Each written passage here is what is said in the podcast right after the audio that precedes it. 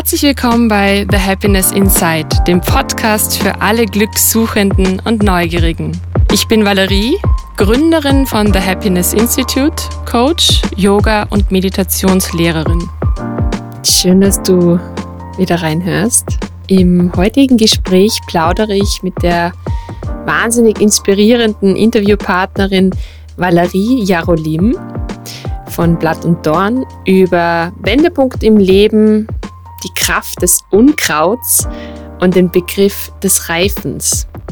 Ich habe Valerie vor einiger Zeit als meine Klientin kennengelernt und verfolge seither ihre Arbeit mit großer Neugierde über Instagram. Unter dem Namen Blatt und Dorn bietet sie Workshops rund um Naturkosmetik und Heilkräuter sowie Kräuterspaziergänge an.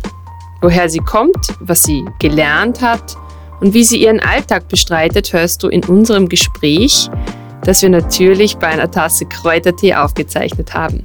Ich wünsche dir ganz viel Spaß beim Zuhören.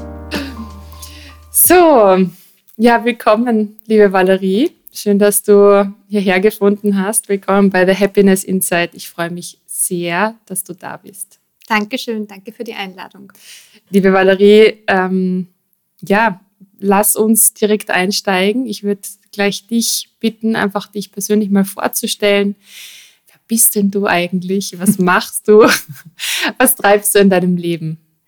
Ähm, ja, also ich bin die Valerie und ähm, ich bin, fangen wir vielleicht mit dem Beruflichen an, ich bin ähm, Agrarwissenschaftlerin, also ich habe Agrarwissenschaften studiert auf der BOKU in Wien und bin Kräuterpädagogin, Aromaberaterin und Influencerin, beziehungsweise sogar lieber Sinfluencerin.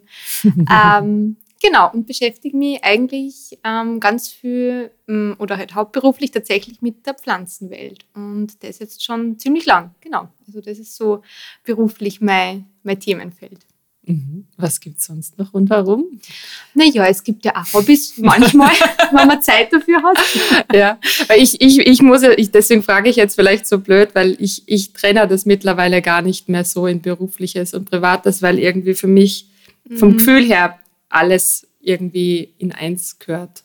Voll, das stimmt. Und da muss man eh aufpassen. Und ich glaube auch, wenn man, gerade wenn man mit Social Media unterwegs ist, fällt mir da eh schon rein, aber ich probiere da trotzdem irgendwie auch so ähm, ja, Grenzen zu setzen ähm, und ähm, ja, da doch äh, ein bisschen was auch ja, privat zu halten oder halt ähm, ja, nebenbei an Dinge zu machen, weil mein Job schon auch aus einem, aus einem Hobby, aus einer Leidenschaft rausgekommen ist. Und wie du sagst, es wird dann irgendwann so allumfassend. Mhm. Und ich habe aber für mich schon gemerkt, dass ich da ein bisschen differenzieren muss. Genau, mhm. in den letzten Jahren ist das immer stärker geworden und ja, habe äh, mal diverse Ausgleiche gesucht in der Natur, natürlich für sein oder ähm, ja, diverse Sportarten, was ich was ganz neu ist. Mhm, und wo nicht alle äh, Follower mit dabei genau. sind. genau. Ja. Wie fängt denn eigentlich so ein glücklicher Morgen für dich an? Ähm, also für mich ist es eigentlich ja, am idealsten, wenn ich einfach ausgeschlafen bin. Dann ist der Morgen schon gar nicht so schlecht. Also ich bin, glaube ich, grundsätzlich ein Morgenmensch, beziehungsweise kein Morgenmuffel auf alle Fälle. Ähm, ja, und ja, wenn die Nacht gut und ruhig war und ich gut durchschlafen habe können, dann ist es schon mal ein guter Morgen und dann idealerweise auch mit viel Ruhe. Also äh, Stress in der Früh packe ich gar nicht. Verschlafen ist für mich die Hölle. Also dann möchte ich wirklich gleich den ganzen Tag streichen am liebsten. Ähm, genau, mit Ruhe, mit Zeit, aber ich habe jetzt ansonsten keine konkreten Morgenrituale. Das ist eigentlich so ein ziemlicher Trend worden, aber ich merke, das mhm. stresst mich irgendwie. Also ich habe in der Früh einfach gern Zeit, aber brauche da keine fixen Abläufe. Was aber eigentlich immer ist, ist doch dann eine Kanne Kräutertee. Das muss in der Früh sein. Neben am Kaffee, das gibt es beides und am liebsten natürlich aus selbst gesammelten Kräutern. Das könnte man vielleicht schon als Morgenroutine bezeichnen. Ja. Was sind denn da so, so Kräuter, die dir gerade am Morgen gut tun? Das ist eigentlich total verschieden. Also mhm. ähm, ich habe ja, eine große Lade an, an selbst gesammelten, aber auch gekauften, getrockneten Kräutern und ich entscheide es eigentlich jeden Tag in der Früh so aus dem Bauch raus, was man gerade zusagt oder wenn es gerade irgendein Thema gibt, wie zum Beispiel ja, bei PMS oder irgendwas Zyklusbedingtes, dann habe ich da so meine Mischungen, aber es gibt jetzt auch nicht so das eine Kraut für in der Früh. Wobei sehr gern greife ich tatsächlich zur Schafgabe. Die ist oft dann dabei. Mhm. Ja. Ist es mhm. nicht auch äh, ich, ich, erinnere mich so vage dann Schafgabe, dass man das auch bei Periodenbeschwerden gibt. Genau, Schon, zum Beispiel. Ja, die mhm. Schafgabe enthält ein ähnliches ätherisches Öl wie die Kamille, mhm. das Proazulen und das soll leicht krampflösend wirken. Genau. Und die Schafgabe ist überhaupt eine ganz tolle Frauenheilpflanze und kann ja bei diversen kleinen Wehwehchen eingesetzt werden. Und ich mag auch eben dieses aromatische Bittere, was sie hat. Und ich glaube, das ist in der Früh oft ganz angenehm, weil das Bitter auch ein bisschen anregend, kräftigend wirkt und wird ja auch so als Lebenselixier bezeichnet. Ja, das mag das Bitter, was wir ja leider alle irgendwie verlernt haben. Ja, also genau. ich kann Bitter zum Beispiel gar nicht äh, mhm. schmecken. Ja.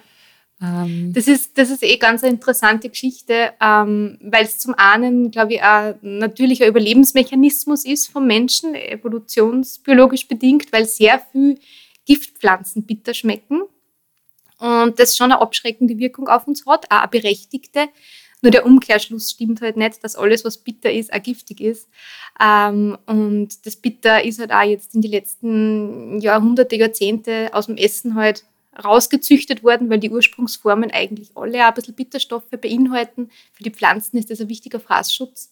Und dadurch haben wir das ein bisschen verlernt. Ja. Und mhm. ich glaube, aber das ist so ein bisschen mehr persönliche Meinung, dass wir halt einfach äh, mehr auf süß konditioniert auch sind. Das fangen wir auch schon bei der Muttermilch, glaube ich, an. Nein, man merkt es auch bei den, bei ja. den Babys schon. Also ich glaube, der Fruchtbrei wird immer irgendwie bevorzugt, ist jetzt so meine persönliche Erfahrung mit, ja. mit unserer Tochter. Mhm. Also wenn sie wählen könnte. Ja, Bitter ist einfach ja, nicht sehr beliebt ja, ja. dabei. Äh, ja, rückt eh immer mehr in den Fokus, dass für, für die Verdauung halt so super wäre, mehr. Bitter wieder einzubauen. Und ja, das kann man mit Wildkräutern zum Beispiel super machen. Ja, ich glaube, da kann man auf deiner Seite vor allem ganz viel ja, da gibt's ein paar Infos. erfahren und, und Workshops dazu äh, machen. Dazu kommen wir später noch. Was gab es denn so äh, an Meilensteinen in deinem Leben und wo haben dich die hingebracht?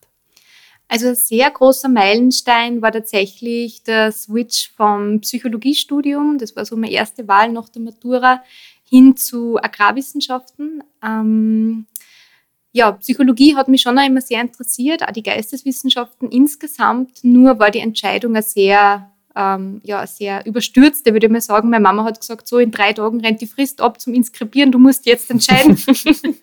ich war gerade irgendwo campen mit Freunden am See und habe mir gedacht, ja, okay, machst halt Psychologie. ähm, das habe ich dann zwei Jahre lang gemacht, also eigentlich ziemlich lang sogar. Es hat mich aber sehr unglücklich gemacht und mir ist es auch in der Zeit gesundheitlich ganz schlecht gegangen. Ähm, es war auch nicht sehr selbstbestimmt tatsächlich, die Entscheidung, sondern halt einfach, ein, ja, muss man jetzt halt einmal machen. Und ich habe dann zum Glück angefangen, mir ein bisschen mehr äh, mit mir selber zu beschäftigen und auch mit dem, was mich interessiert. Und dann bin ich durch einen glücklichen Zufall auf die BOKU gestoßen in Wien, also die Universität für Bodenkultur, und habe mich da dann für Agrarwissenschaften eingeschrieben. Ähm, ja, nicht, weil ich einen landwirtschaftlichen Hintergrund habe, sondern weil mir immer schon die Produktion von Lebensmitteln einfach sehr interessiert hat. Und ich habe dann gemerkt, es sind doch mehr die Naturwissenschaften als die Geisteswissenschaften. Und das war eine große Veränderung, weil mich die Zeit auf der Uni einfach wirklich maßgeblich geprägt hat und auch jetzt nur so, ja, so die, die Wurzeln eigentlich von, mein, von meinem Tun sind. Und das eine wahnsinnig schöne Atmosphäre dort war und tolle Dozenten, Dozentinnen, tolle Vorlesungen und ja, einfach ein, ein Haufen cooler Menschen und ja. Schön, dass du diesen Weg dann so einschlagen konntest für dich, weil ich denke ja. mal, in, in dem Alter ist es ja schwierig für sich zu erfassen, was einem ja wirklich auch Freude bereitet, weil das Schulsystem endet mhm. und dann die große Wahl an unzähligen Fächern, die es gibt oder was macht man ganz generell. Mhm und dann unter, unter Druck dann eine Entscheidung zu treffen, ist gar nicht so einfach, dass die dann zufällig vielleicht die richtige ist, gell, für, genau für so, dann wirklich ja. so einen langen Lebensweg irgendwie. Mhm. Ja, also das war sicher ein großer, äh, großer Wendepunkt ähm, und dann natürlich auch der Umzug doch wieder zurück aufs Land. Also das war mhm. auch ein großer Meilenstein. Das war vor jetzt eh fast genau vier Jahren. Ähm, dazwischen waren ähm, dann doch 14 Jahre Wien bevor ich eben wieder in mein Heimatort zurückgezogen bin. Das klingt immer so komisch, es ist aber so. Äh, Wie war genau. denn das? Ja, ähm, es ist irgendwie, ich habe lang überlegt, ich habe es lang im Kopf rumgewälzt, ähm, ob ich nicht doch wieder näher an der Natur leben mag. Äh, habe dann irgendwann gemerkt, dass ich einfach das Angebot in der Stadt immer weniger nutze. Und ich kann mich erinnern, ich bin irgendwann in der BIM gesessen in, in Wien und bin bei der Hauptuni vorbeigefahren und habe mir gedacht, okay, so, wenn die jetzt im Moment wer fragen würde, wo du gern leben würdest, ohne jegliche, also ganz zusammenhangslos, ohne Beziehungen, ohne wo du gerade arbeitest, völlig wurscht. Also wo willst du leben, wird meine Antwort nicht Wien sein. Und mhm. da habe ich gemerkt, okay, nein, das war's. Also ich habe einfach die Stadt nicht mehr genutzt und ich habe sie auch ein bisschen satt gehabt. Nach 14 Jahren, ich war ganz viel feiern, in viel Clubs, ich habe ähm, ja, bin gern. Äh, das kann man sich irgendwie, kann man sich jetzt heute irgendwie gar nicht vorstellen mit dem, was man von dir natürlich ja. über Instagram mitkriegt. Ja, ja. ich habe meine 20er, glaube ich, wirklich großteils in den Techno-Clubs von Wien verbracht.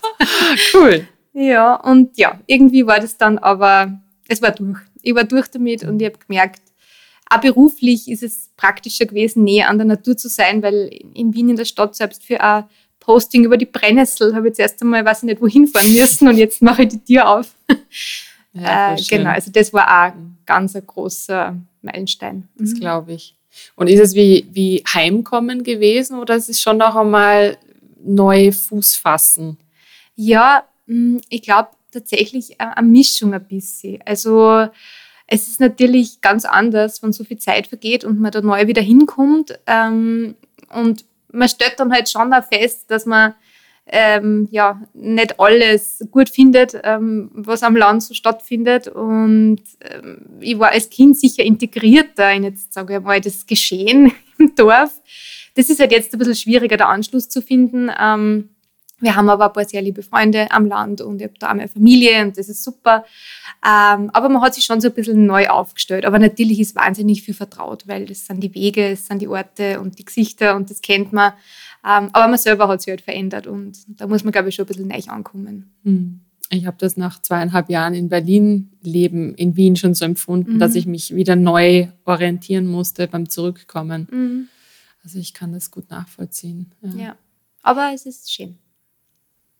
Sehr ruhig auf alle Fälle. Das glaube ich, ja. Also ich, wir haben uns das natürlich in der ganzen Zeit der, der Lockdowns ja überlegt. Also da, ich glaube, da haben ja irgendwie alle mhm. mit dem Gedanken gespielt, irgendwie raus, raus, raus Richtung Natur, weil in den Wohnungen eingesperrt zu sein, ist natürlich besonders herausfordernd. Mhm. Ähm, und es, es verändert sich natürlich auch im Alter. Also wenn man, so wie du sagst, die ganze Club-Szene mal durch hat. Mhm, ja. ja, und äh, ja, essen gehen tut man schon, aber jetzt auch nicht jeden Tag, dann wird das Angebot der Stadt halt immer unattraktiver auf, auf lange Sicht. Ich kann mhm. das gut nachvollziehen.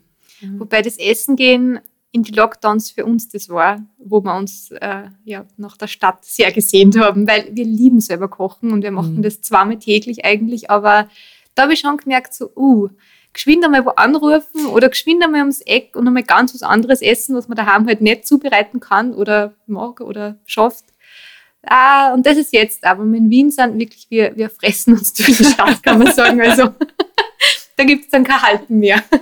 ja, so, so weit bist du ja nicht weg von das Wien. Ja. ja. Ähm, warum ich auch den Podcast äh, aufnehme und, und so ein bisschen hinter die Kulissen schauen möchte, sind auch so die Herausforderungen, die wir ja alle in unserem Leben haben, denen wir uns begegnen. Weil ich finde, das, das sind einfach die Momente, wo wir wachsen, wo mhm. es uns möglich ist, einfach über uns hinaus zu wachsen. Wenn auch natürlich gewisse Situationen nicht immer schön sind oder sich ähm, ja, nicht angenehm anfühlen. Was waren denn für dich so Herausforderungen im Leben? Wo haben sie dich hingeführt? Also da fallen mir eigentlich zwei Dinge ein. Das eine ist, dass ich eine chronisch entzündliche Autoimmunerkrankung habe ähm, und mit der, also mit der Diagnose, ein paar Jahre sehr zu kämpfen gehabt habe. Ähm, das hat sich zum Glück jetzt alles gut eingespielt, aber das hat natürlich sehr, sehr viel mit mir gemacht und das war während der Studienzeit, gerade eben während dem Psychologiestudium, ganz, ganz schwierig, weil ich da ähm, ja, äh, in Schüben quasi lahmgelegt war, also dann halt wirklich das Haus nicht verlassen habe können ähm, und zum schwächsten Zeitpunkt halt dann auch wirklich ähm, ja, mit Blaulicht ins Krankenhaus gekommen bin, weil ich einfach so kraftlos und energielos schon war.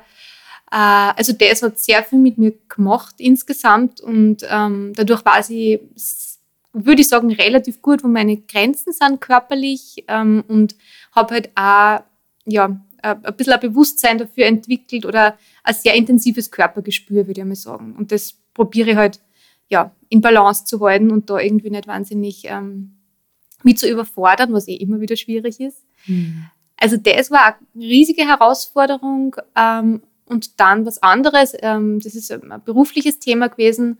Das hat mich jetzt ähm, die letzten zwei Jahre beschäftigt, beziehungsweise ist seit diesem Jahr durch. Also ich habe ähm, äh, ja, einen Rechtsstreit mehr oder weniger gehabt mit einer Agentur, mit der ich zusammengearbeitet habe, eineinhalb Jahre. Und das war also ganz, ganz dramatisch für mich und ähm, ja, habe mir wirklich zahllose, schlaflose Nächte bereitet und war einfach wahnsinnig unschön. Also wenn man zum ersten Mal mit Anwälten zu tun hat und mhm. äh, mit Summen, puh, ähm, ja, das war, das war ganz heftig. Mhm. Ähm, Aber es ist durch. Es, ist, ist durch und es ist Sehr zum Positiven durch. Danke.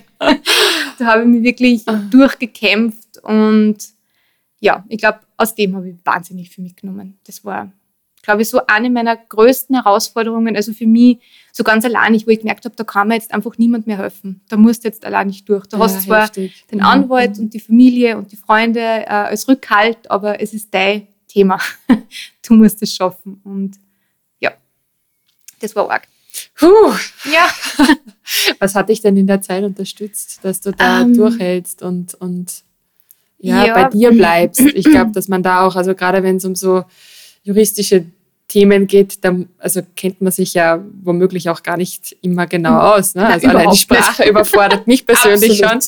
Ähm, aber dass ja. man da wirklich äh, versucht, ruhig zu bleiben, was hilft dir denn da? Mm, ich glaube, ich habe das in der Zeit nicht immer geschafft. Also das, das würde ich jetzt beschönigen, wenn ich das sagen würde. Ich habe wirklich viel kleine und große Zusammenbrüche gehabt. Ich habe wahnsinnig viel gewarnt in der Zeit, ähm, weil ich es ganz, ganz schwer aushalten kann, wenn ich, die, wenn ich das Gefühl habe, ich verliere die Kontrolle über irgendein Thema. Mhm. Ähm, und wann ähm, ich quasi nicht mehr die, die Herrin meiner Dinge bin und, und mir da was vielleicht weggenommen werden könnte, was so ein bisschen das Thema war in dem Streit.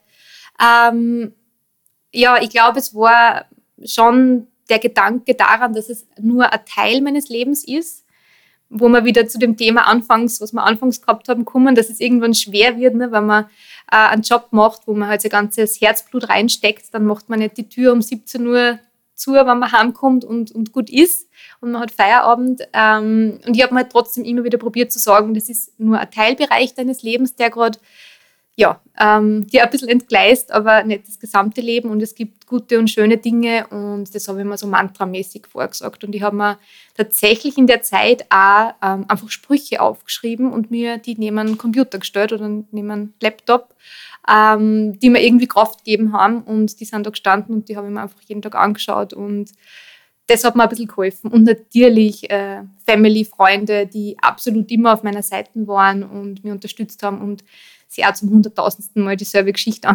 angehört haben. Ähm, ja, und das Berggehen hilft mir immer sehr. Also ich habe das Gefühl, wenn man in den Bergen ist und vor allem ein bisschen, bisschen höher oben dann schon, wo es vielleicht so ein bisschen kritischer wird und man ein bisschen Angst kriegt, ähm, also wo man so an seine Grenzen mhm. stößt, kriegt man einen anderen Blick auf alltägliche Probleme, würde ich mal sagen. Ähm, und das hilft mir immer, mich so ein bisschen neu wieder einzurichten und zu sortieren und zu ordnen. Ähm, und wenn man dann vom Berg runterkommt, dann kann es sein, dass es ein bisschen besser ist. Also in dem Fall war es auf alle Fälle so. Ich kann mich an ein paar ähm, Wanderungen erinnern und da waren wir ja, auf ein paar echt schönen Gipfeln, wo ich gemerkt habe, okay, um das geht es eher, als wie um das, was jetzt da unten im Tal auf mich wartet und nervig ist. Das ist schon ja. ein Perspektivenwechsel absolut. vom Gipfel oben. Ja, absolut. Mhm. Es mhm. kommt dann einfach wirklich kleiner vor das ja. Problem. Ja, mhm. ja. Mm, das Stichwort Wachstum. Einerseits ähm, ein, ein, ein großes Wort natürlich im Coaching, äh, wo es ums Wachstum geht. Jetzt nicht zwingend immer größer, schneller, erfolgreicher, das meine ich gar nicht damit, sondern einfach, weil das Leben im Fluss ist und weil der Mensch einfach wächst an Erfahrung, Alter, alles, was wir erleben, was wir mitnehmen. Was bedeutet denn Wachstum für dich? Also jetzt natürlich als Kräuterpädagogin mhm. bist du natürlich ganz nah an dem Begriff auch dran, aber ja, Wachstum? Mhm. Ähm, ich finde es cool, dass du sagst, es ist nicht das Thema eben höher, schneller, besser, weil ich glaube, das ist das, was wir meistens mit Wachstum verbinden. Und das sehen wir jetzt aber eh durch diverse Krisen, dass ähm, ja, Wachstum einfach Grenzen hat und exponentielles Wachstum einfach zum Kollaps führt, also in ganz vielen Gebieten, Bereichen. Ähm, ewiges Wirtschaftswachstum in einer begrenzten Welt, das geht sich einfach alles nicht aus. Ich glaube, Wachstum bedeutet für mich ähm, ja, mehr oder weniger reifen, reifer werden. Und ähm, Wachstum hat man ja fällt mir auch nur ein, ganz banaler in der Social-Media-Welt immer wieder. Man will mehr Likes und Klicks und Reichweite und so. Und da probiere ich tatsächlich ähm, ja, seit ein, zwei Jahren auch für mich Wachstum eher nachhaltig zu sehen, mit einer ja, mit was, was konstant dann da ist, ein gutes Fundament der Basis aufbauen ähm, und eben nicht in diese Falle tappen, die man halt durch die ja, kapitalistische Welt, in der wir leben, äh, in die wir schnell einmal tappen. Und ja, ich glaube, reifer werden bedeutet für mich wachsen und ja, selber, selber mehr reflektieren, in, in Begegnungen mehr reflektierter sein, mit sich selber reflektierter sein. Ja, mhm. reifen. Mhm. Schön. Reifen. Ja. Passt da wieder ja. zu den Pflanzen. Passt auch wieder, ja. Total. ähm, das Thema Social Media ist natürlich, äh, ja, gehört irgendwie dazu, natürlich. Also ich meine, man da ist deine Community auch zu erreichen darüber. Eine sehr große Community mittlerweile. Ja. Ähm, und das, da kann ich natürlich verstehen, also diesen Spagat zu, zu schaffen zwischen Instagram und Reality sozusagen und eben der Natur versus der Inszenierung auch. Ne? Also du machst ja wahnsinnig schönen Content. Das ist ja auch, da steckt da so viel Arbeit dahinter. Ja, danke. ähm, wie, wie schaffst du es da, den Spagat, also die Balance zu halten? Mhm. Das ist wirklich eine gute Frage. Ähm, naja, ich, ich glaube, dadurch, dass ich halt probiere, nicht alles, nicht alles zu sagen. Also es ist tatsächlich, glaube ich, das, das Geheimnis, dass man einfach Bereiche für sich selber auch behält. Und Inszenierung mag ich gar nicht so gern. Also ich probiere auch natürlich oder im Mecht ähm, in der Social Media Welt auch authentisch sein und das hat sich aber auch irgendwie verändert mit der Zeit. Ich merke am Anfang, ähm, wie ich meine ersten Postings und Stories gemacht habe, ähm, bin ich auch noch viel mehr dem verfallen, dass das alles perfekt und schön sein muss. Und natürlich habe ich einen ästhetischen Anspruch, das schon, aber ich gestehe mir und meiner Community ja immer mehr ein, dass es einfach beschissene Tage gibt. Ich hoffe, das darf ich sagen. Blöde Tage. Ist okay.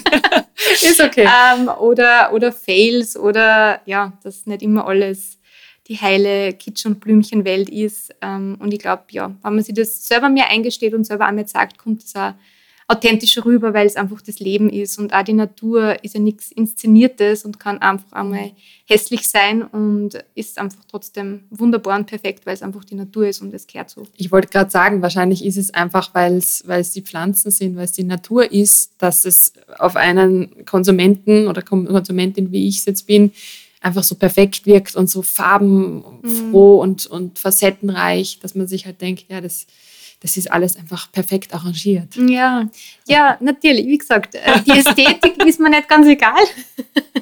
Also da wird schon mal ein bisschen gearbeitet an einem Beitrag.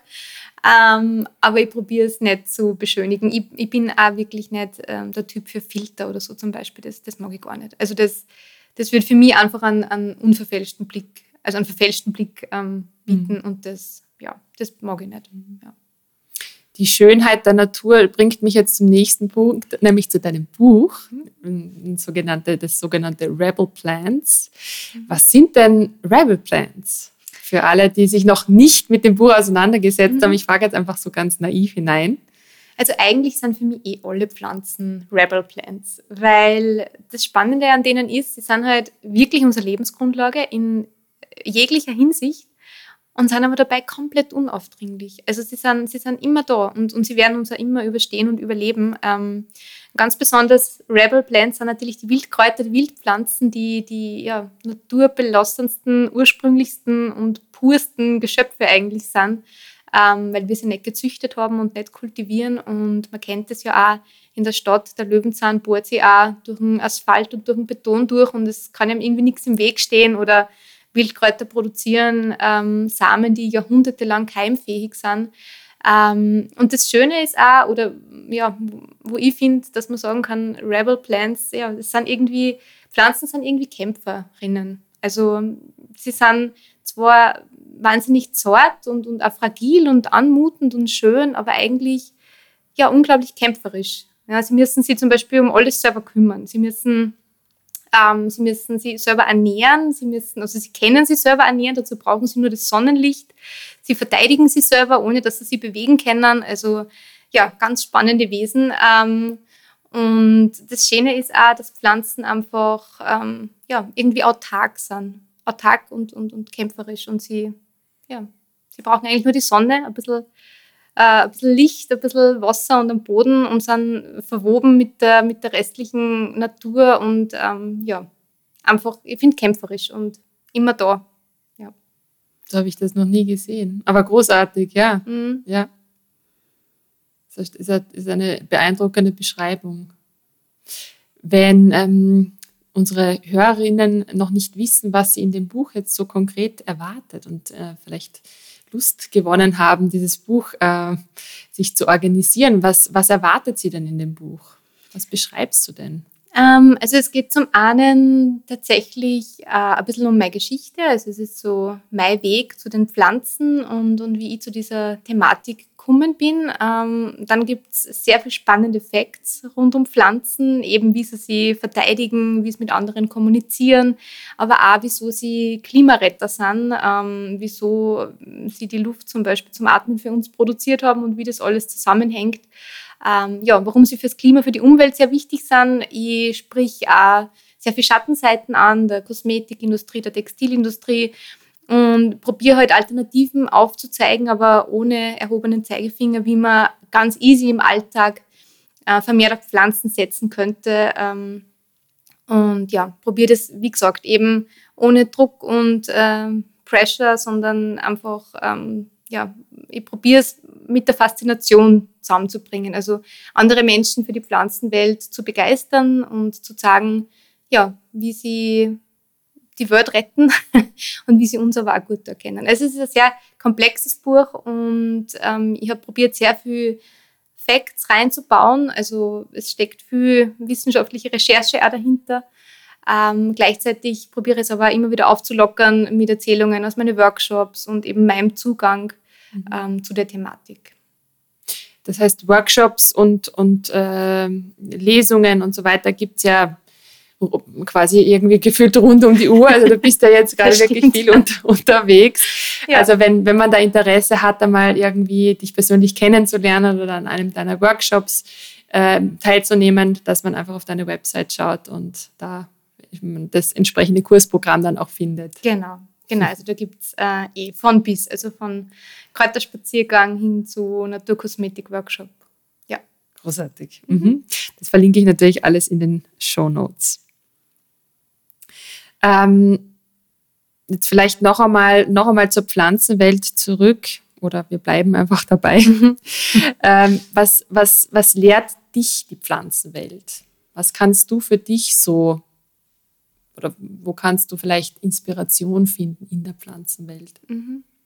Also ich glaube, was mir oder was ein Thema ist, was ich am am, am stärksten und am schönsten an der Pflanzenwelt finde, ist eben das, dass sie uns zeigen, dass alles miteinander verwoben und verbunden ist. Also ähm, ja, dass in der Natur auch alles seinen Sinn hat und seine Berechtigung hat und dass gerade die Komplexität und die Diversität, die Vielfalt ähm, einfach, glaube ich, der Schlüssel zum Leben ist. Und ja, Pflanzen sagen mir, ähm, dass komplexe Strukturen einfach immer auch resilienter und überlebensfähiger sind als wie monotone. Man sieht das ja ähm, allein nicht in der Landwirtschaft. Ähm, eine Monokultur zum Beispiel, wo jetzt nur Weizen steht, ist ähm, wahnsinnig anfällig für, für Schädlinge.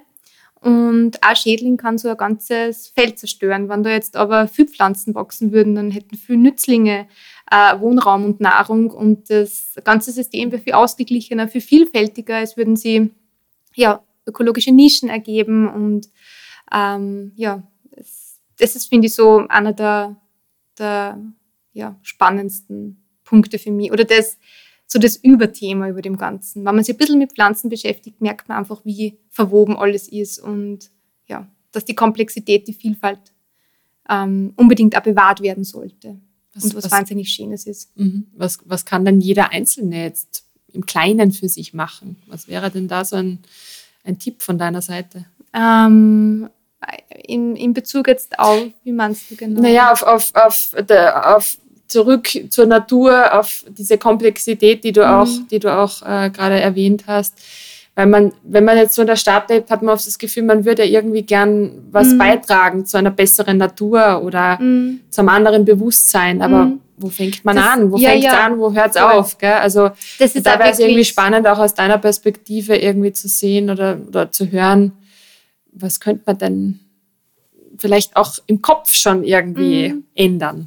Das ist eh, wie du es gerade ansprichst, ähm, auch so ein bisschen das Dilemma, ähm, das so der, der Antreiber ähm, hinter meinem Buch war, weil, weil wir leider in einer Welt leben, wo ganz oft auch die Verantwortung halt auf Einzelpersonen also abgewälzt wird.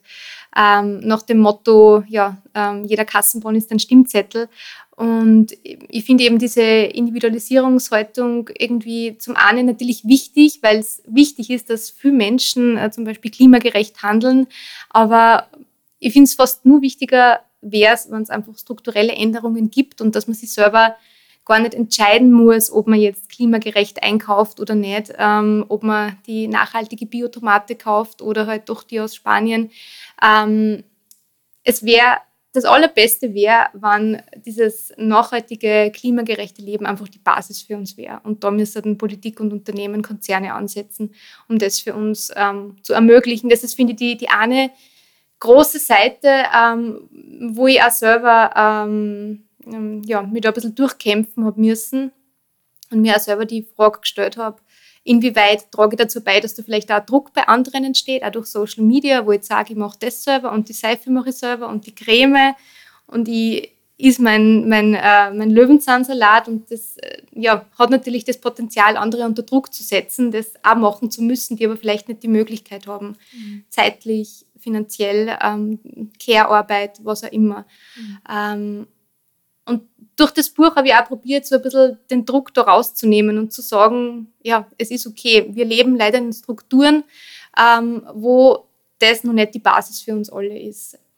Unabhängig davon gibt es natürlich viele Kleinigkeiten, die man individuell machen kann, aber das sind eh alles Dinge, die ja nicht mehr überraschen. Ähm, öffentliche Verkehrsmittel, Bio-Lebensmittel, mehr pflanzliche Lebensmittel, das sind, glaube ich, eh schon so Dinge, wo man am leichtesten im Alltag selber ansetzen kann. Oder einmal einen Blick ins Badezimmer und vielleicht einmal einfach durchschauen, wie viel Plastik da steht und ob man vielleicht ja doch einmal einfach Olivenöl probiert als Feuchtigkeitspflege. Mhm. mhm. Also das sind so die kleinen Dinge. Ähm, ich glaube, sobald es anfängt, an selber weh zu tun und, und, und man sich irgendwie den Kopf drüber zerbricht, sollte man den Bereich im Alltag auslassen. Ich meine jetzt zum Beispiel das Thema Bauen und Wohnen. Das ist ja ganz ein großes und da ist es fast unmöglich.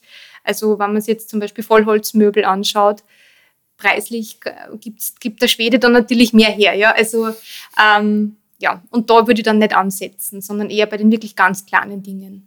Ja, Kosmetik, da, wo, wo jeder Essen. halt, wo jeder halt einfach einmal einen Blick drauf werfen genau. kann und überlegen darf. Genau. Das meine ich auch, ja. ja. Und ich glaube, es gibt schon, also das sind natürlich alles wahnsinnig privilegierte Überlegungen, ähm, aber ich glaube, dass es immer nur auch viele Menschen gibt, die die Zeit hätten, äh, den finanziellen Hintergrund hätten, um sie da ein bisschen mehr damit zu beschäftigen. Und, und bei denen, finde ich, sollte man auch ansetzen. Mhm. Und nicht bei denen, die eh schon nicht mehr zurechtkommen, weil ja tausend andere Themen da sind. Und jetzt gerade sieht man eh, es wird für viele Menschen gerade sehr brenzlig ähm, finanziell.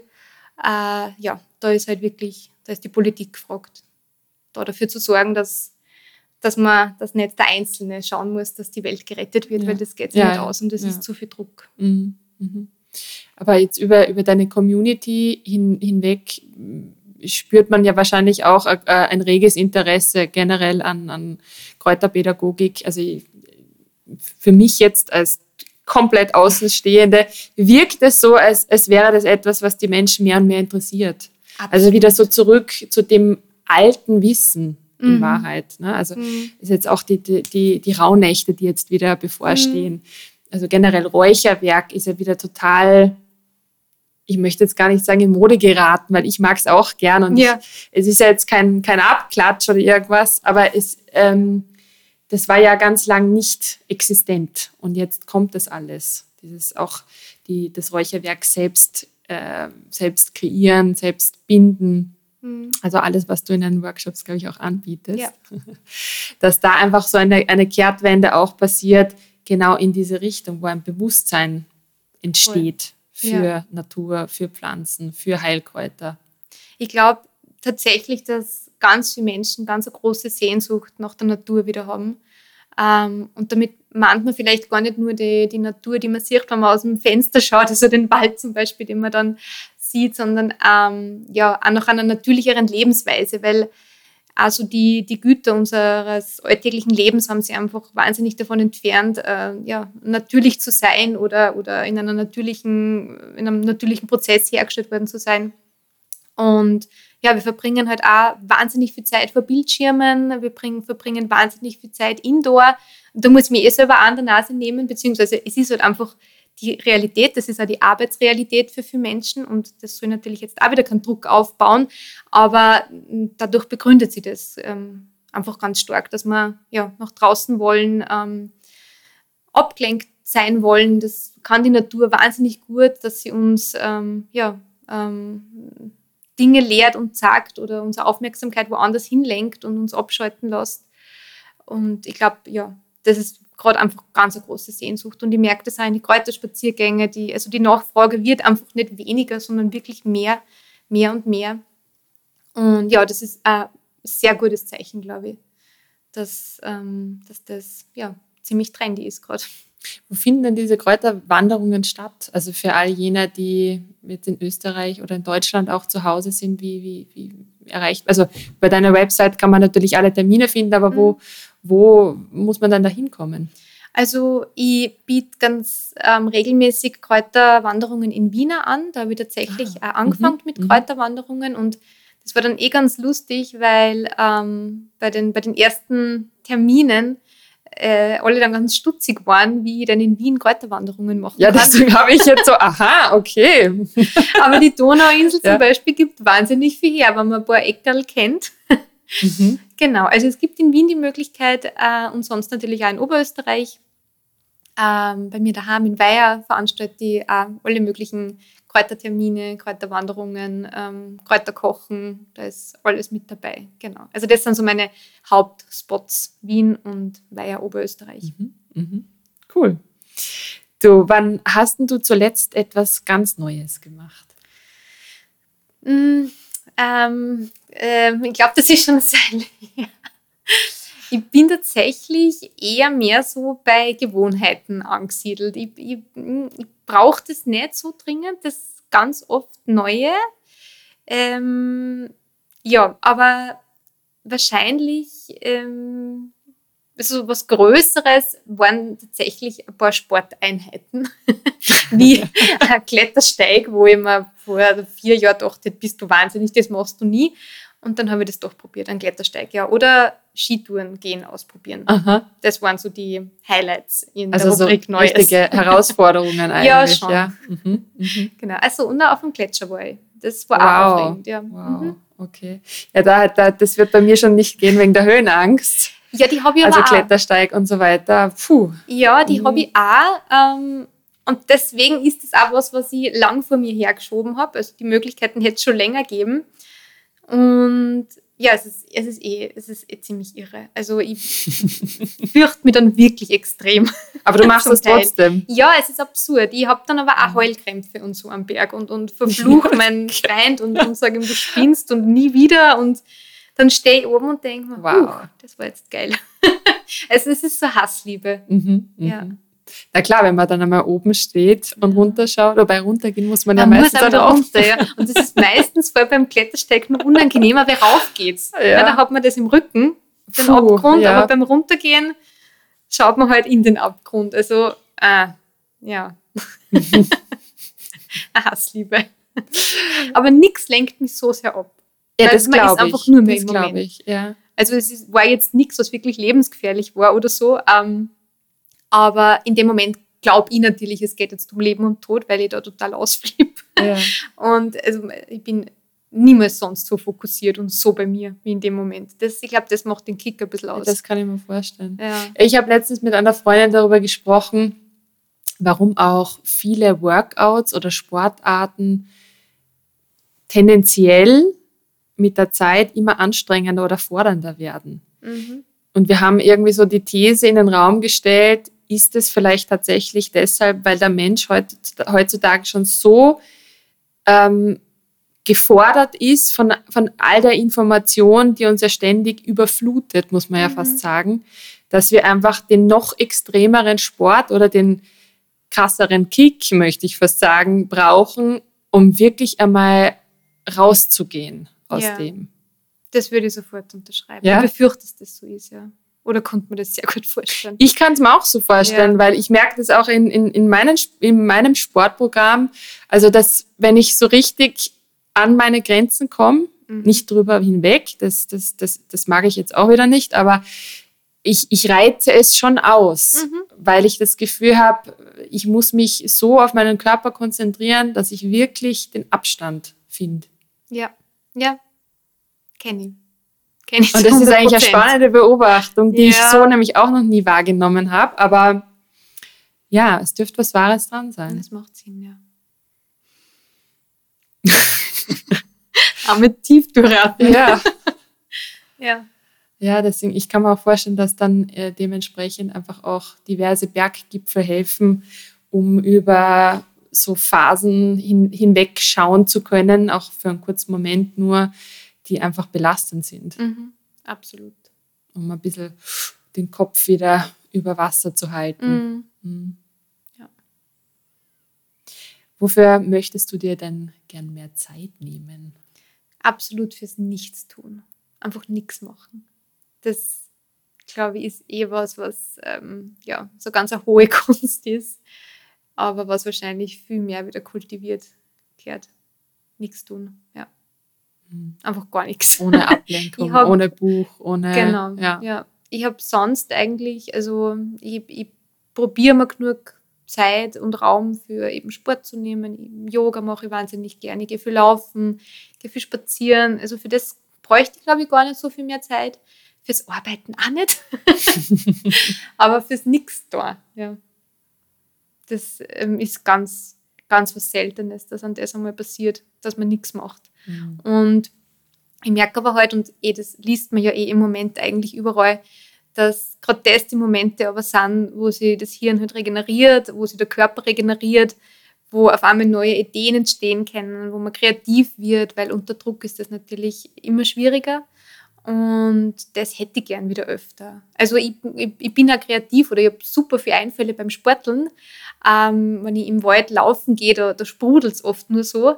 Aber ich glaube, es, ist, es hat schon noch eine andere Qualität, wenn das aus dem Nix kommt, als wie aus einer Bewegung zum Beispiel. Ja, total. Aus der Lehre. Aus der Also Lehre. sagt man auch so beim Meditieren, dass eigentlich das, was man manifestieren kann und so eigentlich wirklich komplett aus der Lehre entsteht oder zu uns kommt. Mhm. Mhm. Viele haben ja auch äh, ja, fast ängstliche Gefühle vor, vor der Stille. Mhm. Wenn es keine Ablenkung gibt, was ist denn dann? Ja, ja. Also mhm. das ist ja irgendwie eigentlich schon abgefahren, dass, dass, dass wir heute tatsächlich so drauf sind, dass wir es schwer ertragen können, uns auf einen Sessel oder auf die Couch zu setzen und dann mal einfach ohne Musik, ohne Radio, ohne Handy, ohne Buch einfach mal nur sitzen. Mhm. Total. Und da sind mit Ja. unseren Mit Gedanken, uns. mit unseren Gedanken, mit unseren Gefühlen. Mhm. Ja, weil es ist echt gruselig, wenn man sich so ein bisschen beobachtet, so wie aus der Vogelperspektive, wie oft man dann auch zum Handy greift. Im Moment, wo man total. vielleicht einfach einmal nur sitzt. Ah, und das check ich noch und dort konnte ich noch und da möchte ich noch. Ähm, ja. Hm. Ja, also, also ich ertappe mich dann ja schon noch immer wieder, ich greife zum Handy. Nach zehn Minuten irgendwelche Feeds durchscrollen und switchen zwischen E-Mails und Instagram und was weiß ich, wo irgendwelche ja. Shopping-Seiten wieder zurück, wieder E-Mail. Also das geht also im Kreis Ping-Pong und nach zehn Minuten denke ich mir, was wollte ich denn jetzt eigentlich? Ja, ja, ja, oh ja. Ich glaube, wenn das jetzt einige dann hören, werden sie sich werden sie genau wissen. um was es geht, ja. Ja. Das ist irre. Wenn man dann stattdessen einfach das Handy mal kurz irgendwie auf Flugmodus stellt und man nur sitzt und atmet. Ja.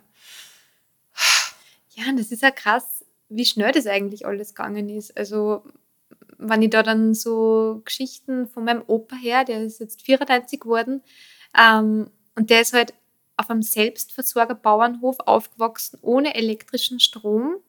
Da hat es das einfach, also wie, wie, schnell hat sich das alles entwickelt. Das ist ja das wirklich un irre. undenkbar. Ja, ja. Und, und, und auf einmal hat mir Opa Handy und Internetbanking und schreibt E-Mails. Mit 94? So, ja. Wow. Wie mhm. viel kann man in arm Leben erleben und, und wie schnell ist das eigentlich ja alles gegangen? Und dann erzählt er halt auch, dass halt am Abend ist man auf der Hausbank gesessen. Da ist man einfach gesessen und hat geschaut. Und manchmal sind Nachbarn vorbeikommen und manchmal nicht. So schön. Ja, schon? So schön. Ich glaube, ich muss ja. mal Hausbank zulegen. ja, die bräuchten wir alle. Ja, ja also die, die, die Sehnsucht nach Natur und genau solchen Momenten habe ich auch. Also wenn, mhm. ich, wenn du mir sowas erzählst, ja, I feel it. Man sich ja. schon sitzen, ja, und ja. nichts tun. Mhm wenn du fünf Minuten Sendezeit hättest in der Primetime, was wäre dann deine Message für die Welt da draußen? Dass wir es doch bitte endlich schaffen sollten, die Erde zu retten. Also, dass das jetzt schon wirklich eine Farce ist, weil seit den 70er Jahren wird darauf hingewiesen, dass wir auf eine Klimakatastrophe zusteuern und es passiert eigentlich nichts. Äh, die letzte Klimakonferenz in Ägypten hat das auch wieder gesagt, dass es einfach schleppender als schleppend vorangeht. Ähm, und ich glaube, das wäre es. Ich würde vielleicht einfach fünf Minuten schreien, dass das doch unmöglich ist und dass das nicht gibt. Und ja, dass der Kapitalismus, die Profitgier einfach ja, ganze Ökosysteme, Länder zerstört, Tiere ausbeutet und was mich auch wahnsinnig nervt, sorry, sind alte weiße Männer. I'm over it. also das wären so, glaube ich, die Themen. Ja, eh, eh so große Themen heute. Ne? Mhm. Eine laute Aber, Botschaft. Ähm, ja, bitte Erde retten, endlich. Mhm. Als allerletzte Frage, die irgendwie das Ganze nochmal so umarmt, möchte ich fast sagen, und uns einen, einen, einen, einen schönen Abschluss gestaltet, ist äh, ja die Frage nach der Dankbarkeit. Ähm, weil ich finde, dass das eine Praxis ist, die wir ja alle mehr und mehr in unseren Alltag integrieren sollten, um einfach das wertzuschätzen, was wir haben. Auch wenn es vielleicht nicht zu viel ist oder wenn es nur eine Kleinigkeit ist. Aber wofür bist du denn heute dankbar? Ähm, nachdem ich heute tatsächlich ein bisschen einen verrückten und turbulenten Tag gehabt habe, ähm, ist es rückblickend das zehn Minuten kurze Mittagessen zwischen tausend To-Dos mit meiner Mama und mit meinem Freund. Ja, das waren zehn Minuten, die einfach ja, ganz normal waren, wo wir einfach Mittagessen haben. Ja, zwischen den verrückten Dingen, die halt im Alltag so passieren können. und auch, dass ich tatsächlich halt da sein darf. Also das freut mich auch sehr. Ja. Vielen Dank, liebe Valerie, für Danke. dieses schöne Interview, für für deine Offenheit, für dieses Gespräch. Und ja, ich wünsche dir mit deinem Buch für all die Lesungen, für alles, was da so kommt, alles, alles, alles, alles Wunderbare. Danke. Danke. Das war eine weitere Folge von The Happiness Insight, dem Podcast für alle Glückssuchenden und Neugierigen. Danke, dass du zugehört hast. Danke auch nochmal an dieser Stelle an dich, liebe Valerie deine Offenheit und dein schönes Buch, das nun auch mein Regal bereichert. Alle Infos und Links zu Valerie Jarolim von Blatt und Dorn findest du wie immer in meinen Show Notes. Ja, hilf mir und dem Podcast zu wachsen, damit auch andere Menschen von diesen inspirierenden Gesprächen erfahren und sich den einen oder anderen Insight mitnehmen können. wie das geht? Ja, gerne abonniere den Podcast, teile ihn, schenke mir Sternchen, das geht zum Beispiel bei Apple Podcasts oder hinterlasse mir auch gerne eine Rezension. Ich freue mich schon aufs nächste Mal. Mach's gut, deine Valerie.